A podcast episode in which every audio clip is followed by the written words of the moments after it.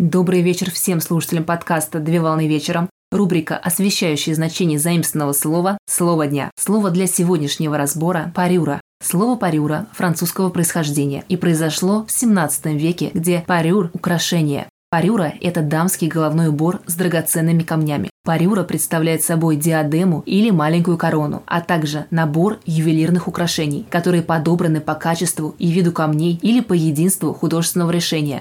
Мода на парюры возникла в середине XIX века. Позволить себе парюру могли дамы из привилегированных слоев общества, особо королевских семей и приближенные ко двору. До закрепления термина в ювелирном деле парюрой называли комплект предметов гардероба и украшений, которые можно было объединить в набор, согласно их идентичности. После чего парюра стала представлять диадему с гладким нижним краем и зубчатым верхним краем, по количеству зубцов которой можно было идентифицировать титулы ее владелицы – баронесса, графиня или герцогиня. Для повседневного ношения использовалась малая парюра или полупарюра, которая включала в себя до трех предметов, такие как брошь, запонки и серьги. Для торжественных случаев использовалась большая парюра или полная парюра, которая включала в себя комплект до 15 различных предметов, такие как браслеты, брошь, декоративный гребень, диадему, застежки, ожерелье, пуговицы, фираньерки, шпильки и иные дамские украшения. В настоящее время в речи вместо слова «парюра» можно услышать слово «сет», которое представляет собой комплект украшений, входящих в ювелирный ансамбль, где все украшения изготавливаются из одного материала.